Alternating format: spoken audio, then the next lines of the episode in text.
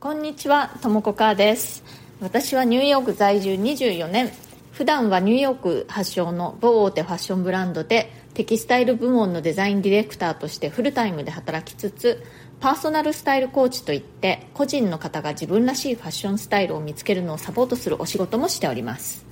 このチャンネルニューヨーク人生劇場では人種のるつぼ何でもありのニューヨークで私が働いて暮らして学んだことや日々の生活の中であったちょっと面白いことをシェアしたりしていきます。ニューヨークの自由でポジティブな空気感がお伝えできたらなと思ってやっております。それでは今日もよろしくお願いします。はい、今日は、えーリスナーの方からまたご質問をいただいているのでそれにお答えしたいと思います。えーデザイナーの方からのご質問でキャリアについてということでですね2つ質問をいただいているんですけど今日はまずその最初の1つにお答えしたいと思います。2個目は明日お答えしたいと思います。えっと、匿名の方からなんですけれどもちょっと読みますね。私は今フリーランスでウェブデザインをしつつ転職活動を始めました。インハウスデザイナー制作会社どちらに応募するか迷っています。本業インハウス。副業は制作会社もしくはその反対で分けるのもありかと考えています。とも子さんはインハウスで働かれていると思うのでメリットデメリットなどお聞きしたいです。ということなんですけれどもえっと、私ですねあの逆にインハウスデザイナーとしてしか経験がないんですね。だから制作会社で働くっていうのがどんな感じなのかがちょっと想像でしかねわからないんですよ。だからそれをちょっと最初にお断りしておきたいんですけれどもあとはこの方はあのウェブデザイナーさんなんですよね。で私のいるファッション業界とはまたちょっと違うのかもしれないというのも、まあ、あるとは思うんですけれども、まあ、一応私の知っている範囲内でお答えしたいと思います。私は、まあ、自分はインハウスデザイナーなんですけれども時々ねその外部のフリーランサーのデザイナーたちとお仕事するっていうことは、まあ、結構あるんですね。それで思うのはその私のようなインハウスデザイナーっていうのは一つのブランドの価値観にじっくり寄り添って総合的な仕事ができるっていう醍醐味というかねメリットがあると思うんですね。でそれと比べるとその外部のフリーランサーとかあとはそのデザインをね委託されて作る、まあ、制作会社とは言わないんですけれどもそのファッション業界の場合は、まあ、そのデザイン請負会社みたいなところがあるんですね。そういうところのデザイナーっていうのはやっぱりそのブランドにじっくり寄り添ってブランドの価値観とはとかいうのを考えるというよりは割とプロジェクト単位というかまあ、納期があって予算があってそのプロジェクトの目的があってみたいな感じで仕事する場合がほとんどだと思います。あとはねその私の働いてるようなブランドだとこうアイテムがたくさんあるんですよね。お洋服もあり靴バッグスカーフサングラスベルトとか、まあ、そんな感じにいっぱいアイテムがあってそれぞれにデザインチームがあるんですよ。そのたくさんあるチームが連絡を取り合ってねあの連携してシーズンごとのコレクションというのを作ってさらにはそのブランドっていうもののイメージを作り上げていくわけなんですね。そういう大掛かりで長期的なプロジェクトに携わることができるっていうのはすごく喜びでもあり、まあ、大変でもあるんですけれどもね逆に。あとはあのインハウスのデザイナーの場合はその会社の中にデザイン部門じゃない部門もたくさんあるわけですよね。マーチャンダイザーだとかセールスだとかそういう部門があるわけでそういうところとの連携っていうのもまたこう楽しくもあり、まあ、大変でもあるところだと。表裏一体なんですけれどもね。デザイン請負会社だったりすると、まあ、もうデザインだけして終了みたいな感じでそれが実際に生産されたのかどうかお店に並んだのかどうかどんなキャンペーンをしたのかとかそういうところまでは、まあ、わざわざは教えてもらえないようなそういうことはあるかと思います。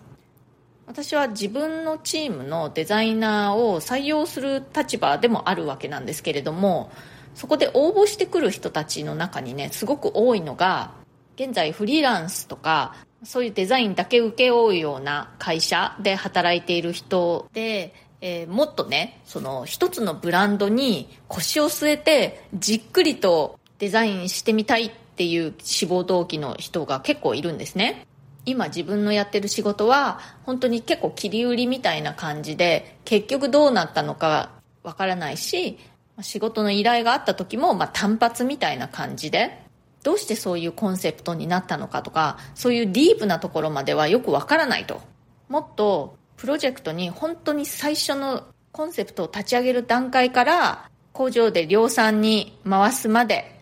じっくり最初から最後まで携わりたいっていう人は結構多いですね。でもね逆にデザインだけやってもうパッと手放して気楽な立場っていうのがすごく気に入ってるという人もいます。まあ、あの私の友人とか知人の中にもねそういう風にして働く方が好きっていう人もいますし、まあ、人それぞれですよね。あと思ったのはそのインハウスデザイナーと制作会社のデザイナーって多分業界によっても結構違うんじゃないかなと思うんですよね。例えばテレビの制作会社なんかだともう番組丸ごと請け負ってますよね。で結構長年ずっと一つの制作会社が何年間もその番組を作り続けているっていうこともありますよね。だから今回ご相談くださった方、ウェブデザイナーさんということなんですけれども、ウェブデザインの業界がどんな感じなのかっていうのはね、ちょっと私もあんまりよくわからないので、とんちんかんなお答えになってたらすいません。えっと、私がそもそもちょっと思ったのはですね、そんなにインハウスデザイナーか制作会社かっていうのを最初に決めて転職活動しなくてもいいんじゃないかなと思いましたあの転職もねすごくあのご縁だと思うんですよだからだから自分にすごく合うところと巡り合うっていうことが大事なんであってインハウスだからいい制作会社だからいいっていうことはあんまりないのかなという気がするんですよねだから、両方応募してみて、で、面接とかやっぱりありますよね。で、その中で決めていくといいんじゃないかなと思います。やっぱりね、インハウスにせよ、制作会社にせよね、あの、誰と働くかっていうことがすごく幸福度に関わってくると思うんですよ。あとはね、社風の合う合わないとかってあると思うんですね。だからいろいろ応募してみて、その中でね、あこの人と一緒に仕事したいっていう人に出会えたりとかねあとあこの会社の雰囲気いいなって思えたりしたらそこにあの行くといいんじゃないかなと思います私の今までの転職は大体そんな感じで決めてきているのであこの人と働きたいとかあこの会社で働きたい。逆にあこの会社嫌だなっていうか、まあ、この会社ちょっと私に合わないなと思ってお断りしたりとかね、まあ、でも大体こう自分があこの会社合わないなって思ってる時はその面接もそんなにうまくいかないことが多いんですよね。多分ね向こうも面接する側もこの人うちの会社にあんまり合わないなって思ってるんだと思いますよ。あとねもう一つ思ったのはあの副業も考えられているということなんですけれどもえっと、本業もデザイナー、副業もデザイナーだと、なんか、すごい、あの、大、大変じゃないですかっていうのは変ですけれども、ちょっと気が狂いそうじゃないですか？大丈夫ですか？私、自分だったらちょっと本業と副業が全く同じような仕事だと、ちょっと厳しいなっていう感じがするんですけどね。まあ私の場合は、本業は、まあその大きなブランドのテキスタイルデザインとかグラフィックの、えデザインディレクターをしているんですけれどももう一つ別にパーソナルスタイルコーチって言って、まあ、個人向けのファッションアドバイスみたいなことをしているんですねそれは本当に私一人でやっていることでファッションの仕事ではあるけれどもデザインの仕事ではないんですよね